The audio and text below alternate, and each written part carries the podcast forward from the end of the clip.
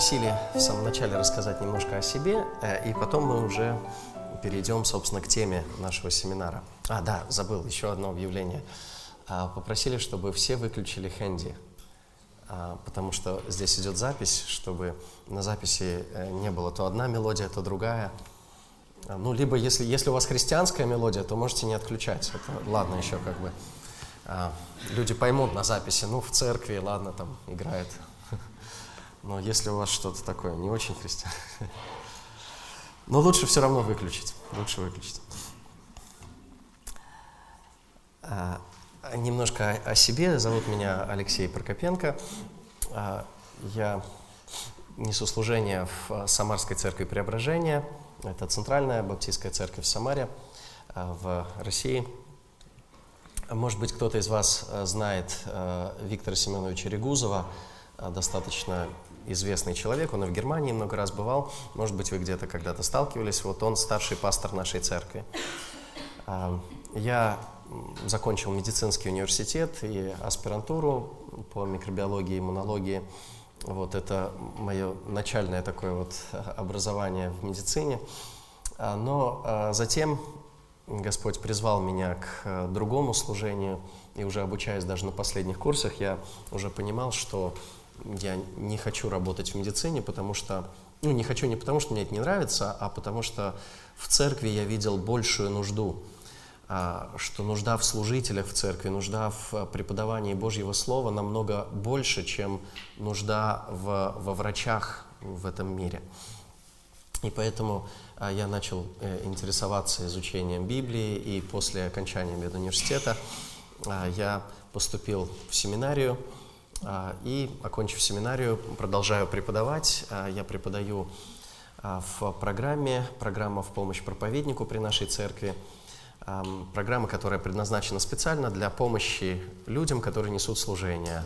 Пасторское, душепопечительское, проповедническое. Мы помогаем им изучать Писание и преподавать его более э, верно, более глубоко. Вот, я преподаю все, что связано с Ветхим Заветом и как изучать Ветхий Завет, и язык Ветхого Завета, древнееврейский язык, вот, и все так, такие вот вещи.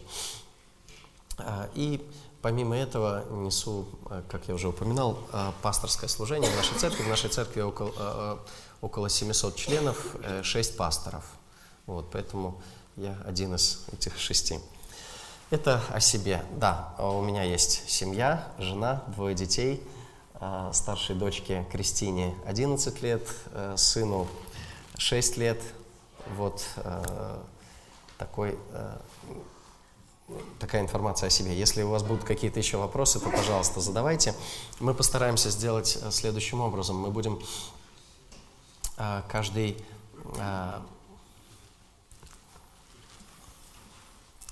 Dankeschön.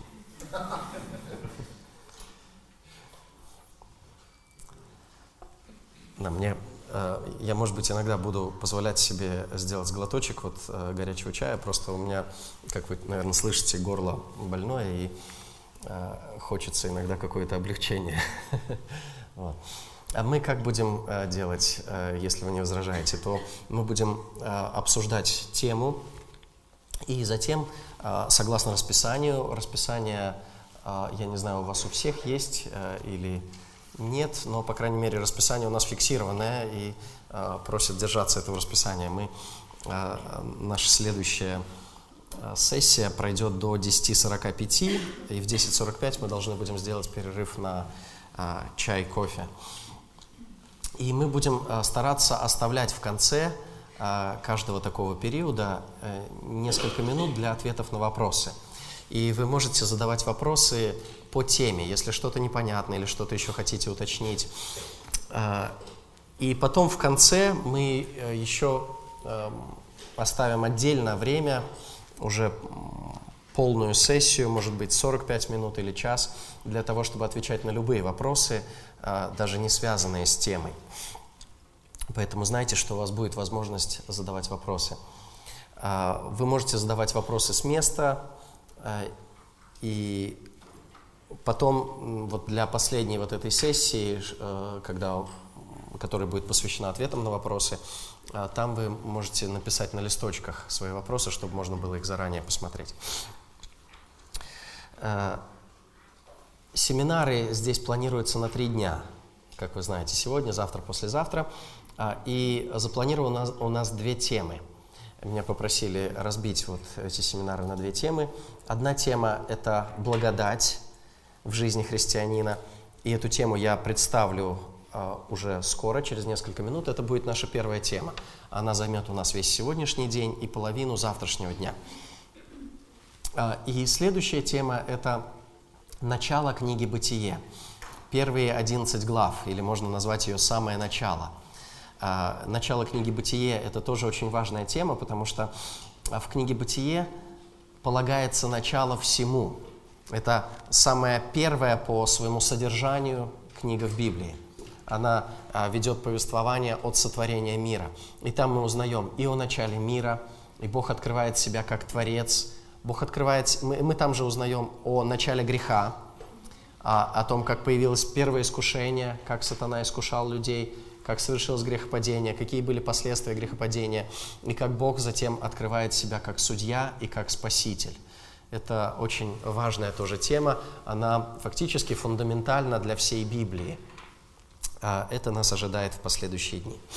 Итак, первая тема, а, с которой мы начинаем сегодня, это тема о благодати. Тема о благодати. А, благодать в жизни христианина. Мне бы хотелось спросить вас, и если вы позволите, я буду иногда вот задавать вопросы в аудиторию, чтобы вы могли тоже размышлять вместе со мной. Что такое благодать? Как? Все знают. Все знают. Ну, скажите. Незаслуженная милость. Незаслуженная милость, хорошо. Незаслуженная милость. Я думаю, что это очень хорошее определение благодати. А, и хотя все знают, стоит это еще раз повторить. Вдруг не все все-таки. Незаслуженная милость. А, я а, раньше думал, что благодать это термин, который имеет отношение в основном к началу христианской жизни. Мы часто слышим, как цитируется этот стих, «благодатью вы спасены через веру, это не от вас Божий дар, не отдел, чтобы никто не хвалился». И мы говорим о спасении по благодати. Спасение по благодати – это была ключевая тема реформации, и она до сих пор остается значимой очень темой для всех христиан, а, особенно вот для наших церквей. Это очень важная тема спасения по благодати. И когда мы слышим слово благодать, то мы чаще всего автоматически думаем о начале христианской жизни, о том моменте, когда мы впервые приходим ко Христу.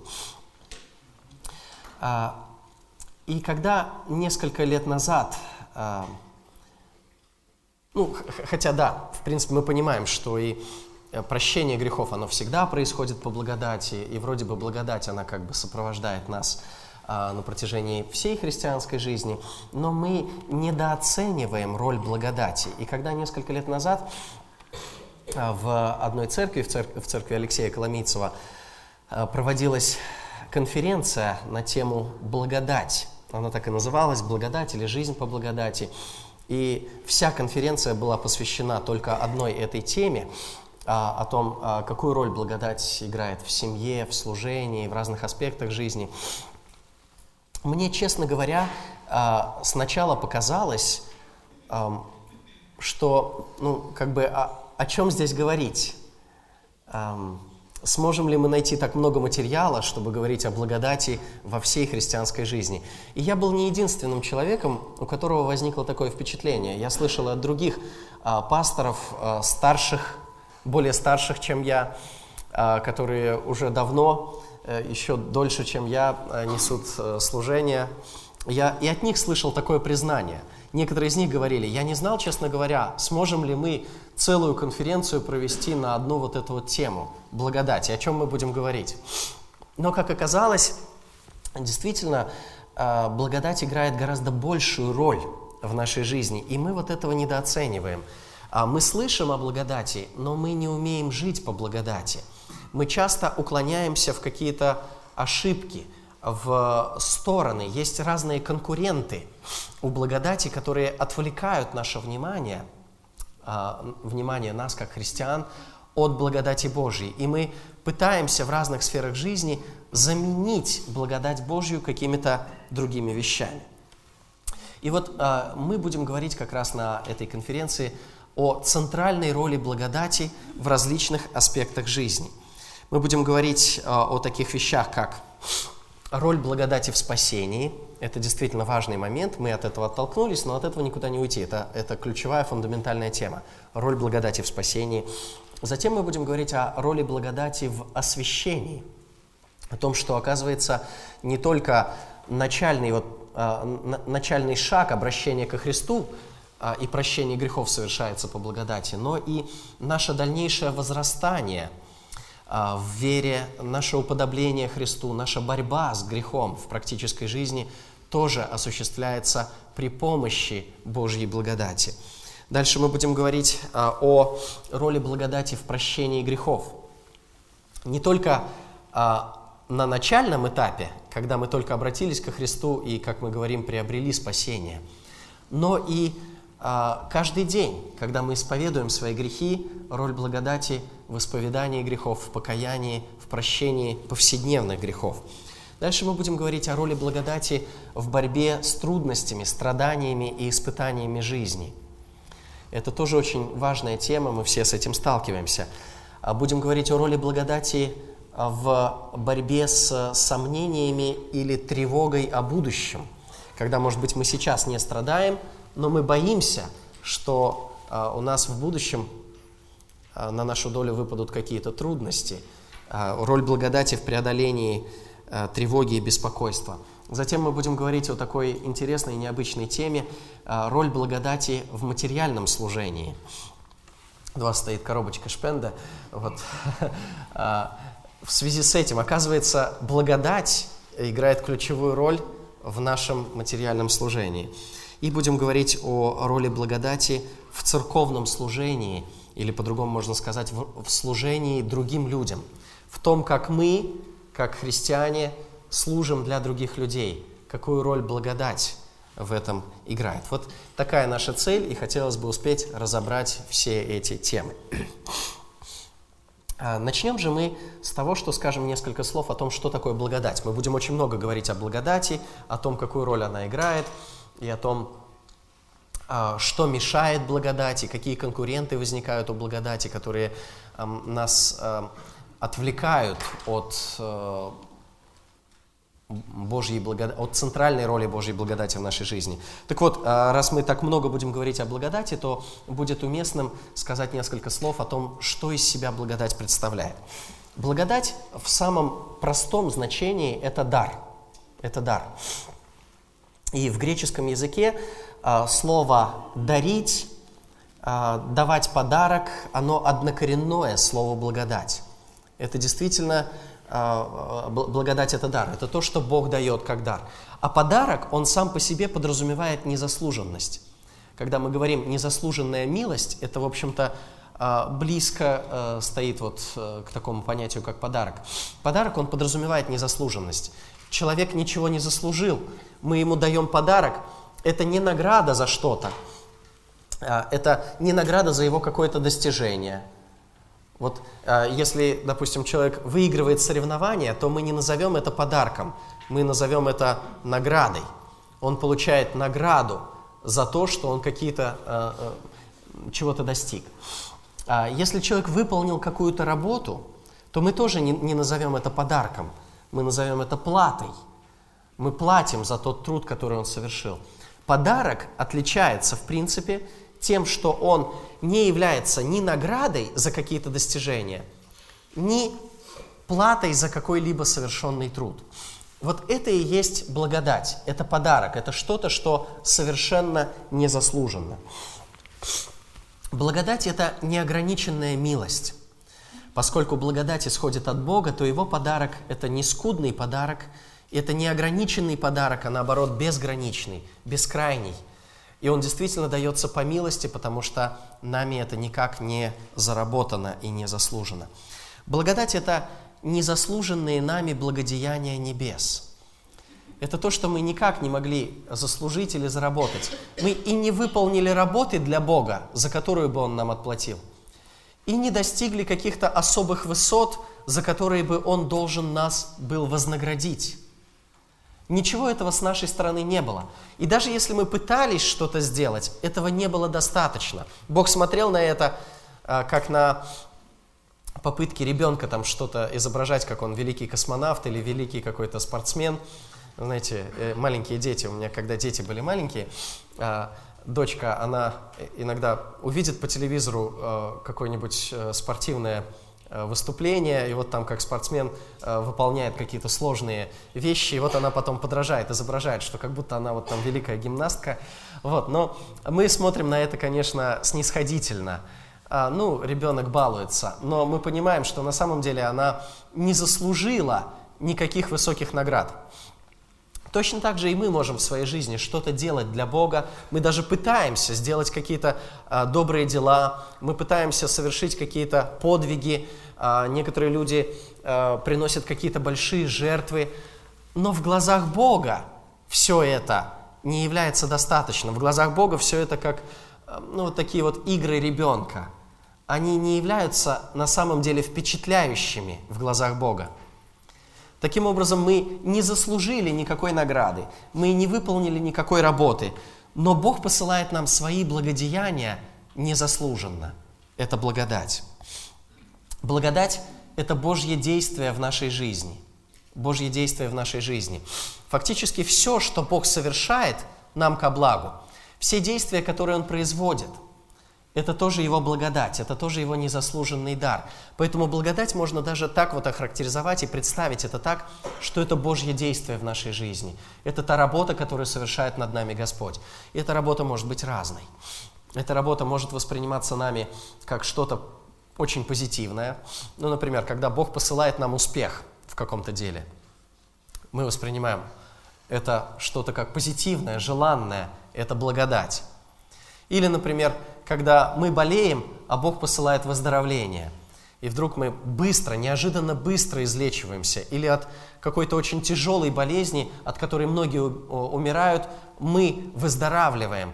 И мы понимаем, что это незаслуженная милость, это что-то хорошее, это благодать. А, но знаете, благодать может проявляться и в каком-то другом действии, которое нами воспринимается как что-то негативное. Мы, например, Бог посылает нам неудачи. Мы пытаемся что-то сделать, нет никакого успеха. Вкладываем деньги в бизнес, бизнес э, терпит крах, и мы не только дохода не получаем, теряем то, что вложили, и еще остаемся должными. Мы воспринимаем это как что-то очень негативное, как несчастье, которое произошло в нашей жизни.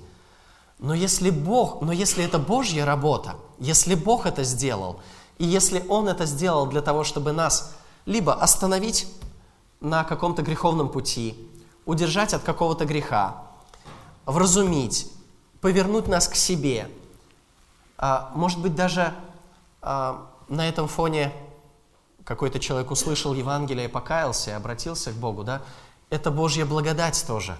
То есть благодать, она может проявляться не только в каких-то приятных для нас вещах, но и в тех вещах, которые люди обычно воспринимают как что-то негативное, неприятное, какое-то страдание. Это тоже Божья благодать, потому что это Божья работа в нашей жизни, которая в конечном итоге ведет к духовному благу. Благодать – это все то, на что мы не имеем права рассчитывать, но получаем благодаря Божьей любви, заботе и щедрости. То есть это не дается подолгу, и у нас нет никаких прав – Например, у гражданина любой страны, как правило, есть какие-то права в этой стране. Соблюдаются они или не соблюдаются, это уже другой вопрос. Но есть права, на которые он может претендовать, что-то, чего он может потребовать.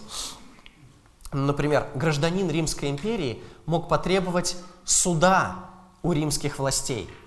А, Римская империя была обширной, и люди много путешествовали, и вот граждане Рима, они а, могли оказаться где-нибудь в далекой языческой стране, далеко от Рима, и там их могли остановить власти местные, их могли обвинить в каком-то преступлении, может быть, совершили оно или не совершили, это уже другой вопрос, но их могли остановить и обвинить.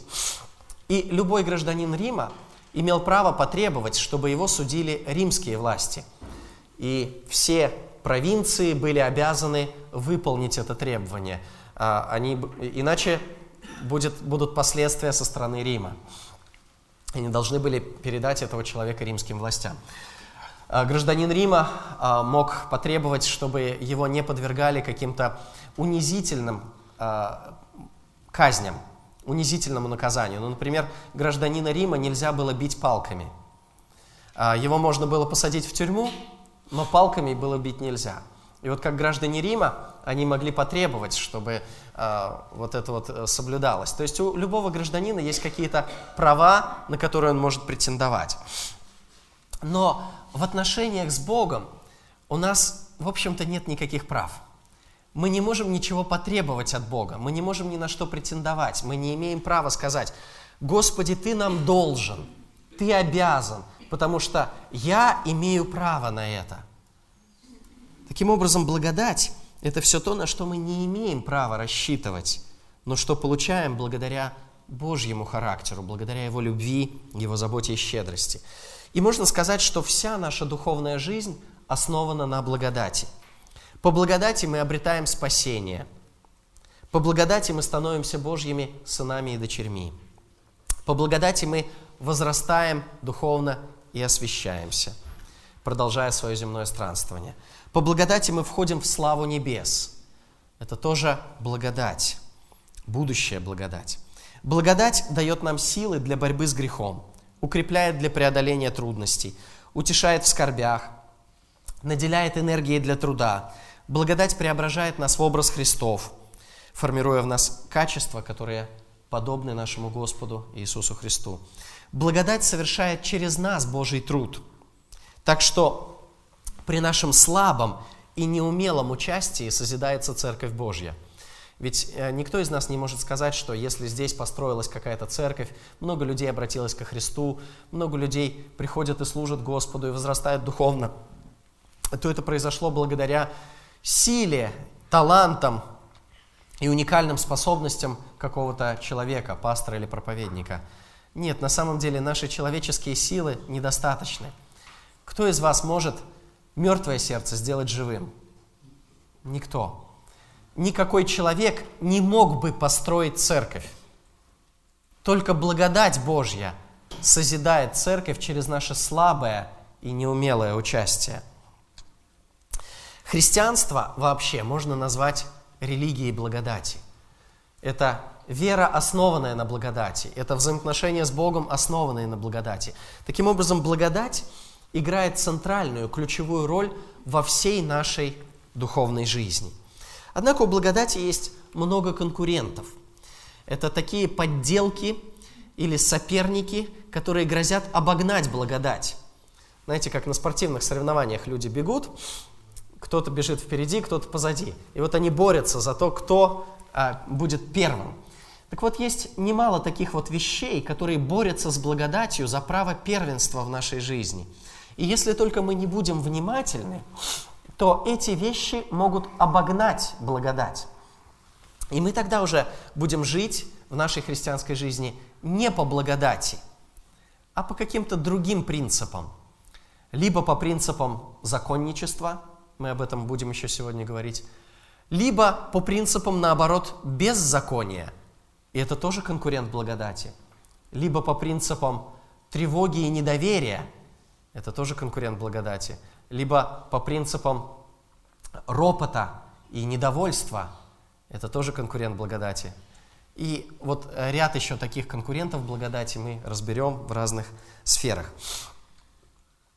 А, как-то я наблюдал за соревнованиями а, спортивными. Это были соревнования по легкой атлетике. Вообще, а, я признаюсь вам честно, я не очень люблю легкую атлетику. Мне кажется, что это а, довольно-таки скучное и монотонное а, занятие. Ну вот, а, мне не очень как-то восхищает меня, не очень привлекает смотреть, как люди бегают по кругу, или ходят по кругу, или бросают тяжелые предметы внутри круга. И вот, ну, как-то не вызывает особо у меня эмоций. Но есть одно исключение. Этим исключением стал а, один спортсмен, а, русский спортсмен, а, наш современник Юрий Барзаковский. Как-то находясь на работе, в командировке, я включил спортивный канал, и там были соревнования по легкой атлетике. Это соревнования проходили в закрытом помещении. И вот там комментатор рассказывал, обратите внимание на вот этого вот спортсмена Юрия Барзаковского и так далее. И ну, я так одним глазом сначала посмотрел. так мне легкая атлетика меня не привлекает, но раз сказали, обратите внимание, одним глазом обратил. И потом смотрю, а он бежал 800 метров. А, и вот он бежит самым последним. Я удивляюсь. Ну, как бы, что здесь смотреть? Может быть, у него день не задался, может быть, он плохо себя чувствует, заболел. А, но комментатор знал, знал лучше, что, оказывается, это у него такая тактика. И вот он а, говорит, что сейчас на втором круге он начнет всех обгонять. И действительно, он как пророк оказался. Действительно, он вдруг начинает обгонять и выходит вперед. И а, на финише он настолько далеко оторвался от всех остальных, а, что было видно, что он вне конкуренции. И вот а, с тех пор я обратил как-то внимание, а, но это были какие-то местные соревнования, там, а, российского масштаба, может быть, первенство России в закрытых помещениях или что-то такое.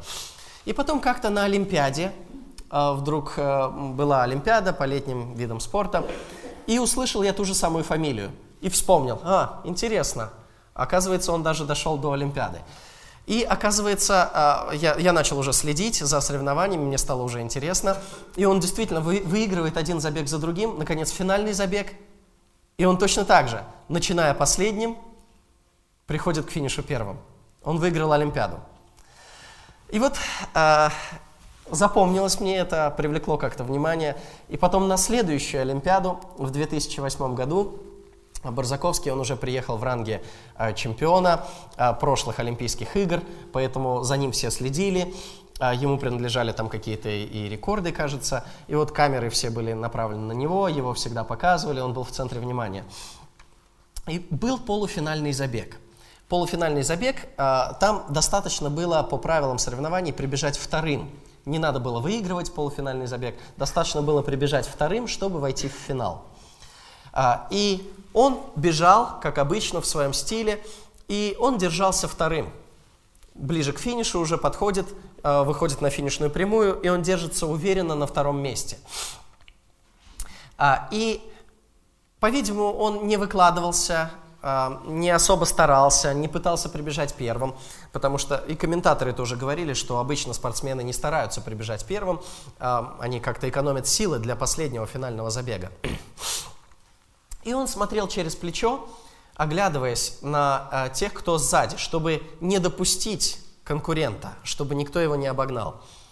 И в этот самый момент он не заметил, как другой человек обходит его по внешнему кругу с правой стороны – по внешнему кругу. И в результате он проиграл. Точно так же, как... Спасибо большое, я боюсь, мне это не очень поможет, но спасибо. спасибо за добрый жест. А. Как он раньше сам других обгонял по внешнему кругу, так же сейчас его самого обошли, и он остался без награды. Это была такая вот досадная, досадная промашка. Он не заметил конкурента и поэтому проиграл. Точно так же и в нашей жизни бывает, а, в нашей духовной жизни. А, у благодати, как мы сказали, есть много конкурентов. И если только мы не знаем об этих конкурентах, не обращаем на них внимания, то мы рискуем проиграть в своей духовной жизни. А, хотя мы не должны были бы проигрывать. У нас, казалось бы, было все для того, чтобы одержать победу. У нас было все для того, чтобы успешно прожить свою духовную жизнь. У нас было все, чтобы получить Божью награду. У нас было все, чтобы э, исполнять то, что угодно Господу. И чтобы услышать в конце жизни «хорошо, добрый и верный раб». В малом ты был верен, над многим тебя поставлю. Однако мы не увидели вот этих вот конкурентов и проиграли. Они, эти конкуренты, обогнали благодать, победили благодать в нашей жизни, вытеснили благодать на второй план. И в результате наша духовная жизнь становится хромающей. Мы уже не можем по-нормальному жить и иметь вот э, тот эффект, который благодать способна производить в нашей жизни.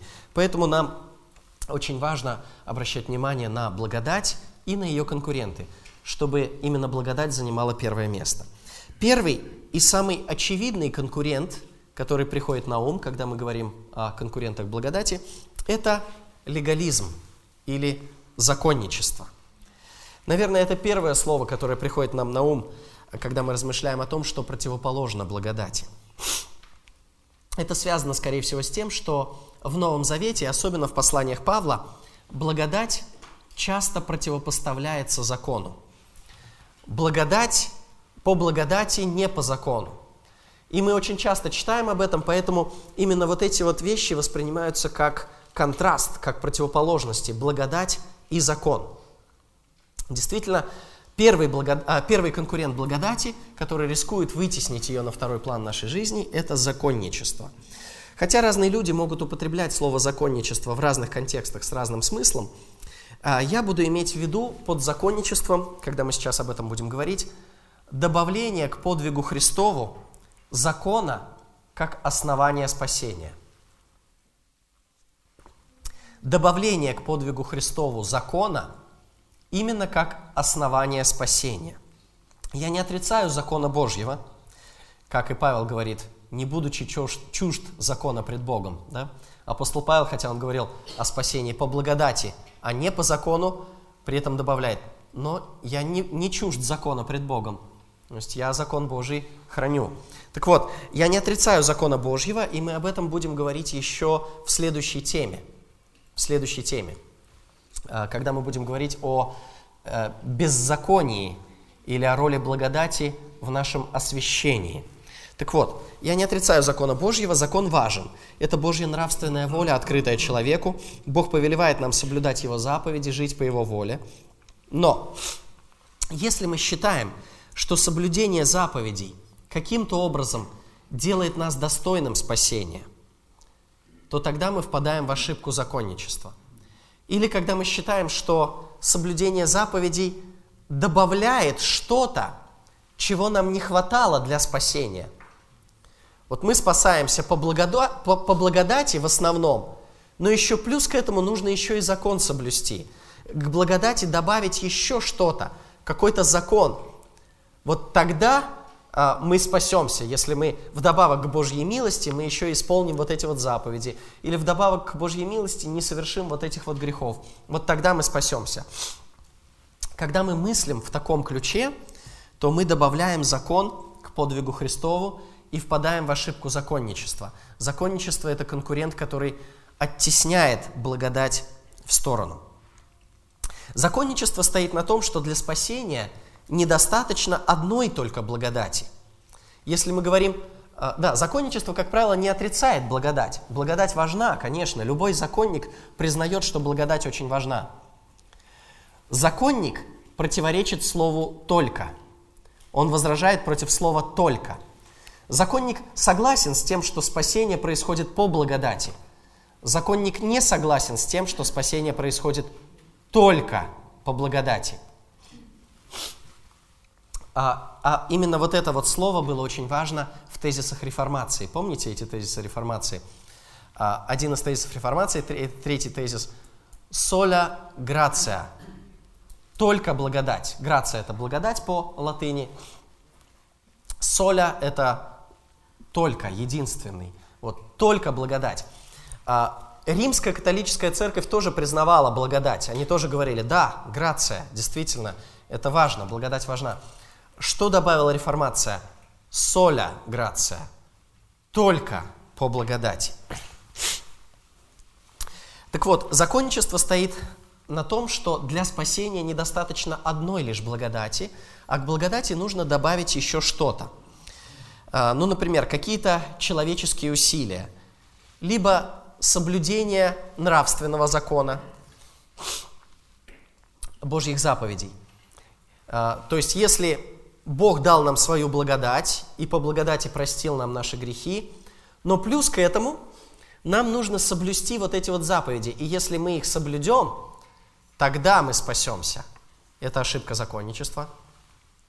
Или, а, допустим, в противоположную сторону, нам нужно не совершить смертных грехов. В католической церкви есть такое учение в католицизме о смертных грехах – и смертные грехи, они, выделяется семь смертных грехов, именно эти грехи лишают человека спасения. Так вот, а, если мы думаем, что, значит, спасение происходит по благодати, и плюс к этому нужно не совершить вот этих вот смертных грехов, то мы тоже добавляем уже наши усилия, наши заслуги в э, спасение.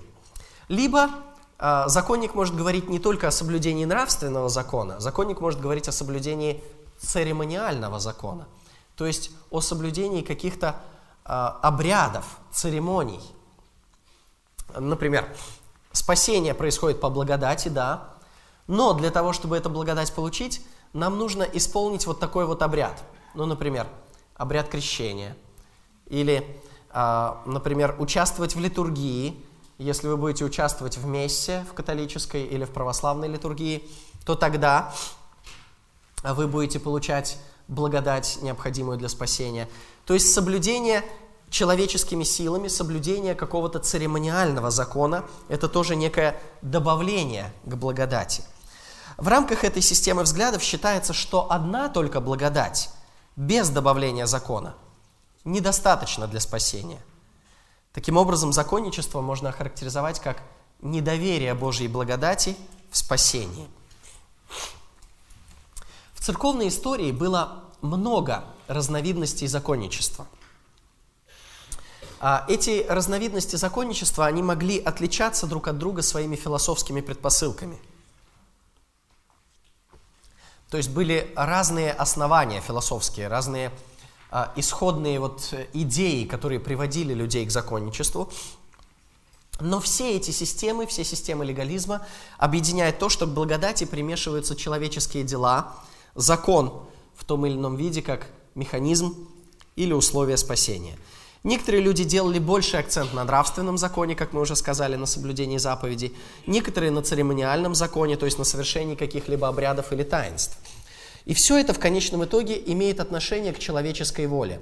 И соблюдение ритуалов, и соблюдение заповедей – это что-то, что человек должен исполнить своей волей, он должен приложить к этому реальные усилия. Если он примет решение, я принимаю решение, приложу усилия, и я буду соблюдать вот эти вот заповеди, тогда я спасусь. То есть добавляется человеческое усилие как некое условие для достижения окончательного спасения. Или даже если мы говорим о совершении таинств, то все равно нужно принять решение. Я принимаю решение, а вот кто не примет такого решения и не исполнит эти таинства, тогда он не достиг спасения. Если я приму решение и исполню эти таинства, то я достигну спасения. А, человеческая воля поднимается на высокий пьедестал, занимая место рядом с благодатью, как одна из причин спасения. Благодать при этом не отвергается полностью – ну, кто же станет отрицать благодать? Любой человек, который читает Библию, видит слово «благодать» в Писании много раз используется, поэтому только безбожник и противник Библии может отрицать благодать. Нет, законники не отрицают благодать полностью. Однако роль благодати в законничестве понижается по сравнению с тем, как это выглядит в Библии. В Писании спасение происходит целиком и полностью только по благодати – и мы об этом будем еще говорить через несколько минут. А в законничестве благодать понимается как вспомогательная, но не единственная сила спасения. Вспомогательная, благодать это вспомогательная, но не единственная сила спасения. В результате возникает ошибочное уравнение. Вера плюс дела равняется спасение. Вера – это то, что связано с благодатью. Дела – это то, что делает человек. Вера плюс дела и вот это в результате, как совокупность благодати и человеческих усилий, это в результате приводит к спасению. То есть для достижения спасения как, ну, как будто бы нужно объединить Божий дар, веру, с человеческими усилиями, делами. Если вы делаете дела, но не имеете веры, вы не спасены. Или если у вас есть только Божий дар веры, но не сделаны какие-то дела, считающиеся обязательным условием, то вы тоже не спасены лишь объединение веры и дел, то есть сочетание Божьего и человеческого начала, то, что сделал Бог, плюс то, что делает человек. Лишь это ведет к сумме спасения. Вот в этом уравнении вера плюс дела равняется спасение, к благодати примешиваются человеческие дела, как необходимые условия того, чтобы быть избавленным от ада и войти в небеса. Итак, я постарался сейчас э, довольно-таки подробно это объяснить, потому что это важный момент. Э, дальше, отталкиваясь от него, мы можем двигаться дальше. Э, давайте разберем несколько вариантов законничества. Как, какие варианты законничества были в церковной истории – вы увидите, что это довольно-таки важно. Это не только интересно с исторических позиций узнать, как это было раньше в истории в церкви, но это интересно еще и потому, что вы можете заметить, что подобные взгляды нет-нет, но появляются даже у христиан в настоящее время. И даже в наших церквах бывают такие взгляды. Поэтому важно увидеть этого конкурента. Помните, как мы говорили, если не заметить конкурента, то он тебя обойдет с другой стороны, и ты проиграешь. Нам важно увидеть этого конкурента, чтобы обратить на него внимание, чтобы не дать ему пальму первенства. Один из самых ранних вариантов законничества был введен в христианство британским монахом Пелагием. Пелагий. А, это был британский монах, который жил в конце IV века, в начале V. В конце IV века он начал проповедовать в Риме, и он снискал большую популярность потому что он был человеком очень образованным и очень красноречивым. И вот он учил, Пелагий учил, что человек может вести добродетельную жизнь при помощи благодати. Задумайтесь, человек может вести добродетельную жизнь при помощи благодати. Звучит очень правильно. И мы с этим согласимся. Мы тоже говорим, что человек может вести благочестивую жизнь при помощи благодати – Пелагий не отрицал благодать и казался вполне ортодоксальным. Он признавал, что человек нуждается в благодати и что без благодати не могло бы быть спасения. Но дьявол, как известно, кроется в деталях. Дьявол кроется в деталях. Так и здесь. Важно не только то, что он говорил, что человек не может спастись без благодати, но важно понять, как он понимал благодать. Что он имел в виду под благодатью? Так вот, благодать Пелагий понимал не как сверхъестественное действие Божье в человеке, не как незаслуженный дар, который приходит извне. Благодать Пелагий понимал как естественную способность, заложенную в человека Богом. Итак, благодать Пелагий понимал не как сверхъестественное действие, а как естественную способность Сейчас я это поясню еще подробнее. Благодать он понимал не как то, что приходит извне, а как то, что присуще человеку внутри. По мнению Пелагия, каждый человек уже получил благодать. И эта благодать проявляется в Божьем образе, Божий образ в человеке, то есть способность, по мнению Пелагия, творить добрые дела. Это благодать. Каждого человека, по мнению Пелагия, Бог наделил благодатью, то есть способностью творить добрые дела. Это и есть благодать. И делая добрые дела, человек может спастись.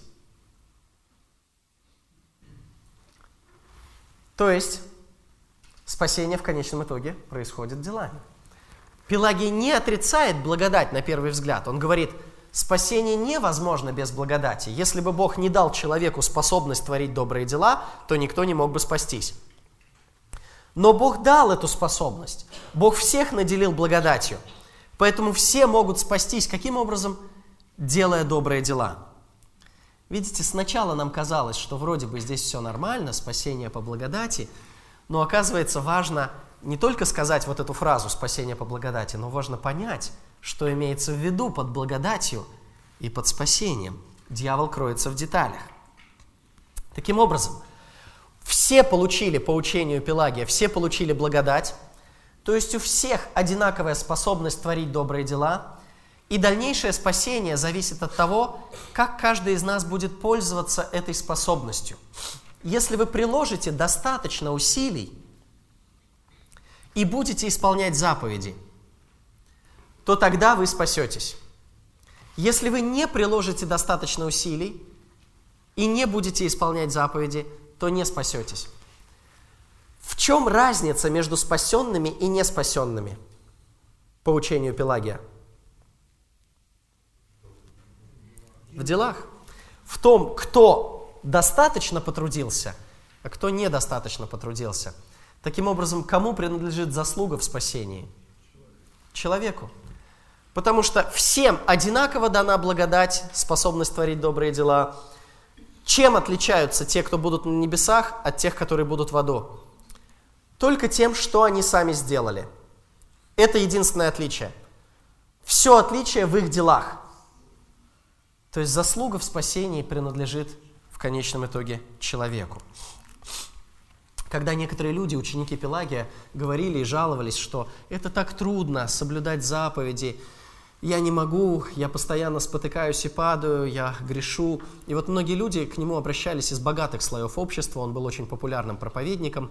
Можно сравнить его, наверное, с телепроповедниками современности или с какими-нибудь богатыми харизматическими проповедниками, а, которые популярны на весь мир. И вот к нему приходили тоже, а, к нему приходила римская знать, чтобы его послушать, и они жаловались и говорили, это так трудно, я не могу соблюдать заповеди. И Пелагий восклицал в ответ на это, «О слепое безумие! Мы обвиняем Бога в том, что как будто бы Он не дал нам способности. Нет, Бог дал нам способность творить добрые дела. Мы просто сами ленимся. Вы ленитесь и поэтому согрешаете. А вот вы не ленитесь и соблюдайте заповеди, ведь Бог дал вам уже достаточно благодати. Вот такое учение, конечно же, приводило к тому, что люди стремились зарабатывать спасение своими делами. Если благодать – это лишь потенциальная способность творить угодные Богу дела, но сама по себе она никого не спасает, она лишь дает гипотетическую, потенциальную возможность, то для реализации спасения требуется приложить собственные усилия. То есть от человека требуется внести свой вклад в виде дел, связанных с соблюдением нравственного закона. Спасается тот, кто сделает достаточное количество дел, а кто не, про, не приложит достаточно волевых усилий – кто поленится в достижении праведности, тот погибнет. Вот таким было учение Пелагия, и это учение было отвергнуто и осуждено церковной истории на нескольких соборах. Его осуждали и Вселенские соборы, и всякие локальные соборы местного масштаба. Но вот это вот учение получило название по его имени, по имени Пелагия, пелагианство.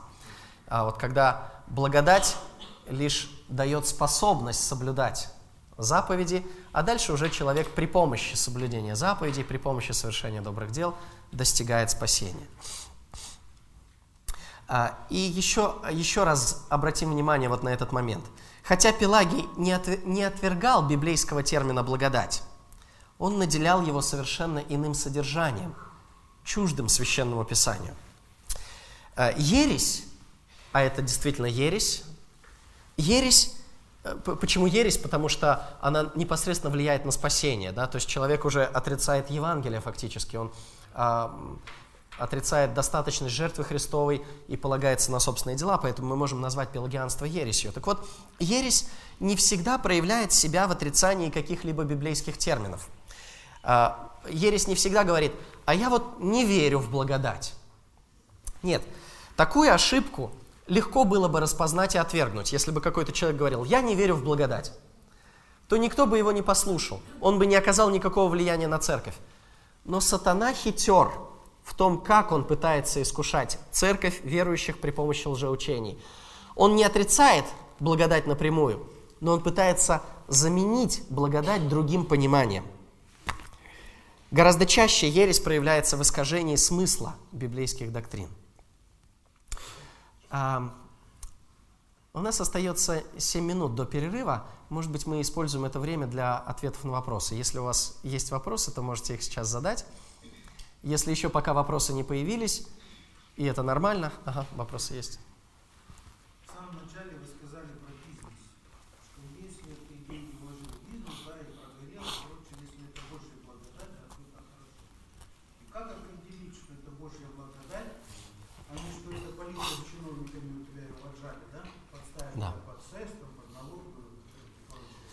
Очень хороший вопрос. А как определить, вот когда бизнес наш прогорел, и мы, сказ... мы говорили вначале, что если это Божья благодать, а, то она то есть это может быть Божьей благодатью. Мы вот так вот говорили, если это Божья благодать, если это Божье действие в нашей жизни, то это благодать.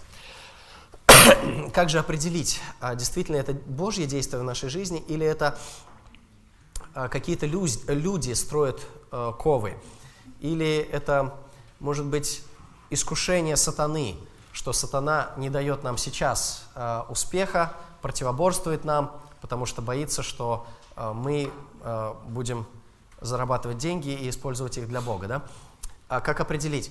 На мой взгляд, вот насколько я понимаю, в данный момент времени, когда это все происходит, а, это никак невозможно определить. То есть заранее мы не можем знать, что это Божье действие в нашей жизни, и Бог нас останавливает, или же это сопротивление сатаны, и нам нужно наоборот идти на прополую. Здесь скорее нужно остановиться и задуматься, искать Божьей мудрости, Божьего водительства а, и просто ждать, а время покажет.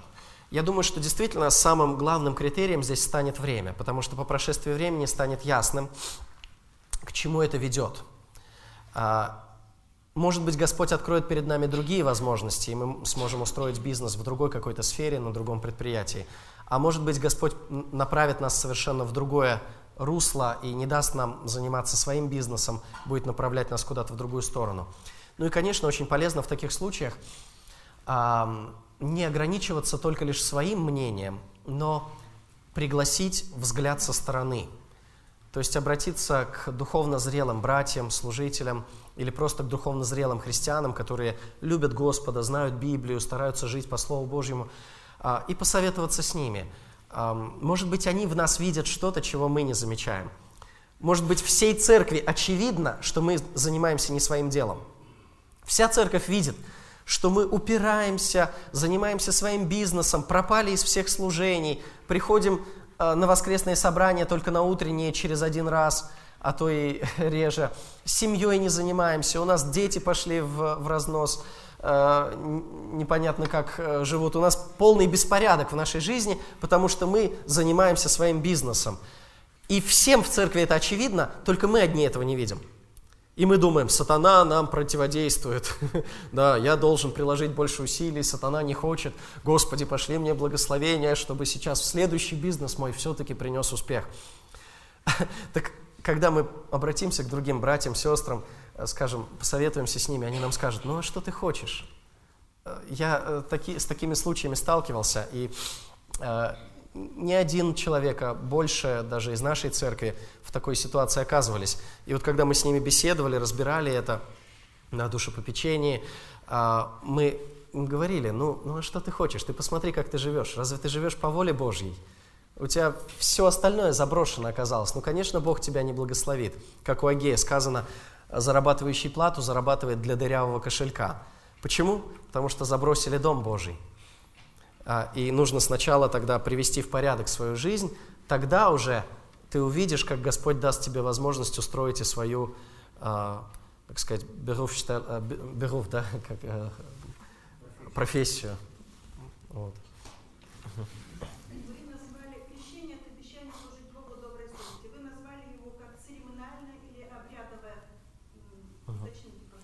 Спасибо, спасибо. Вопрос о крещении. А, я упомянул а, крещение среди тех э, церемоний или обрядов, на которые иногда люди рассчитывают, чтобы получить спасение. Крещение, оно имеет, в общем-то, две стороны, насколько я это понимаю. Оно имеет, собственно, духовную сторону и имеет обрядовую сторону. Духовная сторона – это то, что совершается Богом, пред Богом, в духовной сфере в сердце человека. Обрядовая сторона – это то, что совершается человеком, человеческими руками и при помощи материальных предметов. И вот некоторые люди, они а, считают, что крещение, оно спасает в силу, а, в силу вот самого совершения этого действия, независимо от того, что в сердце человека. Ну, в частности, такое представление э, присутствует довольно-таки часто. Я не могу сказать, что оно является официальной позицией, но, по крайней мере, оно очень часто встречается и в, э, в православии, и в католицизме. В православии считается, что крещенный человек даже в младенчестве, вот у него в сердце ничего не было, он ничего не понимал, просто с ним вот провели обряд, а, обряд крещения, и он в силу этого уже находится в каком-то особом положении, получает некую особую благодать. Там православное учение, оно более сложное, там нужно еще к этому добавлять другие вещи, но, по крайней мере, в силу уже совершения самого этого обряда что-то происходит. А, так и некоторые люди считают, что если они прошли вот какой-то обряд, совершили крещение, то тем самым они уже получили что-то, какой-то особый статус для спасения. В наших церквах, в евангельских церквах подобный взгляд тоже встречается, когда некоторые люди говорят, я вступил в завет с Богом через крещение. Подумайте об этом. Вступил в завет с Богом через крещение. Разве через крещение мы вступаем в завет с Богом? А, получается, что человек, который покаялся в своих грехах, но не принял крещение, он не находится в завете с Богом? Получается, а, а иногда это срок у нас довольно долгий бывает, бывает, что и год проходит подготовки к крещению. И вот, когда человек уже покаялся, но еще не принял крещение, вот этот вот год, к примеру, он что, не в завете с Богом? А если он не в завете с Богом, если он не в Новом Завете, то в чем смысл его покаяния? Что произошло при покаянии? Получается, ничего не произошло, потому что это Новый Завет. Прощу их грехи. Это Новый Завет. Окроплю их чистую водою, очищу их, возьму из груди их сердце каменное, дам им сердце плотяное, напишу заповеди мои на сердце их, чтобы они могли соблюдать их. Да? Это суть Нового Завета. Так что же произошло при покаянии, если всего этого не было, если человек не в завете с Богом? Получается, ничего не произошло? Это опасный взгляд. Опасный взгляд, когда мы наделяем крещение как некую церемонию, которую совершают э, люди, наделяем ее спасительным смыслом. Вот. А, важно понимать, что в новозаветные времена крещение, как правило, совершалось в момент покаяния. Помните, например, а, люди услышали проповедь апостолов в день Пятидесятницы, а, Деяния апостолов, 2 глава, уверовали, спросили, что нам делать, им сказали, покайтесь и докрестится каждый из вас – то есть это происходило одновременно, покаяние и крещение. И в тот же день их крестили. Фактически можно сказать, что покаяние происходило в водах крещения. То есть, входя в воду, в, крещальную воду, человек тем самым заявлял, что он кается, а, оставляет все свои прошлые грехи и начинает новую жизнь, посвящал себя Господу Иисусу Христу. То есть покаяние не отделялось от крещения. Поэтому-то мы и можем сказать, что вот в новозаветных событиях э, крещение имело спасительный смысл или было связано с вступлением в завет.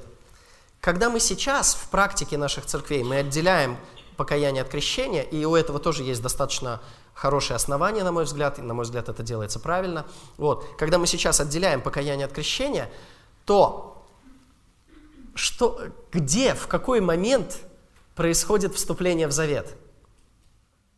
В момент покаяния. В момент покаяния происходит вступление в завет. Что происходит при крещении?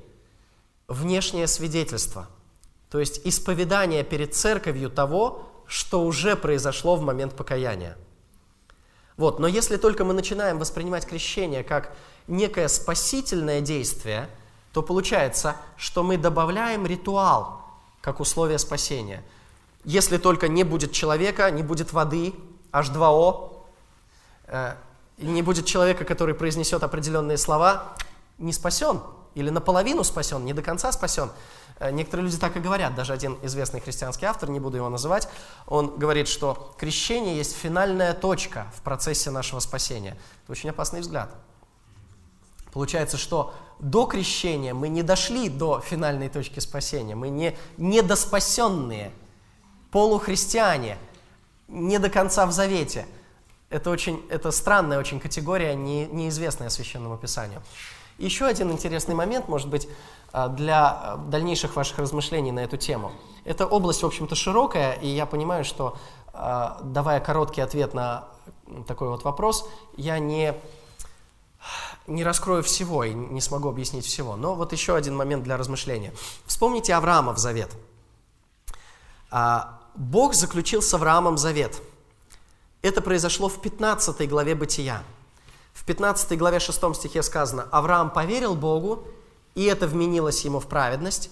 Как только он поверил, как только Бог засчитал ему это за праведность, в тот же самый день Бог совершает, Он дает Аврааму такое вот повеление, чтобы тот э, устроил определенные приготовления, и Бог, помните, там проходит между рассеченными животными. Это процедура вступления в завет. Это 15 глава Бытия. Аврааму в этот момент было примерно 85 лет. Примерно 85 лет. А когда устанавливается знак обрезания, знак завета? Вот в Авраамовом завете был а, такой знак или такое а, знамение, как обрезание, которое связывалось со вступлением в завет. Точно так же, как крещение а, является таким вот внешним знаком, который связывается со вступлением в Новый Завет. Когда Бог дал Аврааму знак обрезания? В 17 главе. Сколько времени прошло после 15 главы? Ну, две главы, да? Две главы мы с вами можем за час прочитать или меньше. За полчаса, наверное, можно прочитать две главы. Ему было почти сто лет. 99, потому что это было за год, именно там в 17 главе, но объявляет ему, через год родится у тебя сын. То есть ему в 17 главе при установлении знака обрезания Аврааму 99 лет. А в завет он вступил в 85 лет, до получения знака обрезания. За 14 лет до знака обрезания – Таким образом, в завет мы вступаем не через внешний знак, совершаемый руками, не через ту манипуляцию, которую совершается человеческими руками. И Новый Завет тоже это показывает. Он тоже подчеркивает вот этот момент, что до обрезания, это а, послание апостола Павла к римлянам, всячески делается акцент в Библии на веру. Авраам поверил Богу, это вменилось ему в праведности, через веру вступил в завет. А внешний знак – как символ или внешнее выражение этого завета был дан много лет спустя Аврааму. Точно так же и у нас. В завет со Христом мы вступаем через веру в момент покаяния. Внешний знак этого завета, наше исповедание перед церковью, мы можем совершить позже. Вот. Э, надеюсь, что я немножечко прояснил вот эти вот моменты, э, которые в вашем вопросе были. Э, и у нас сейчас уже время перерыва.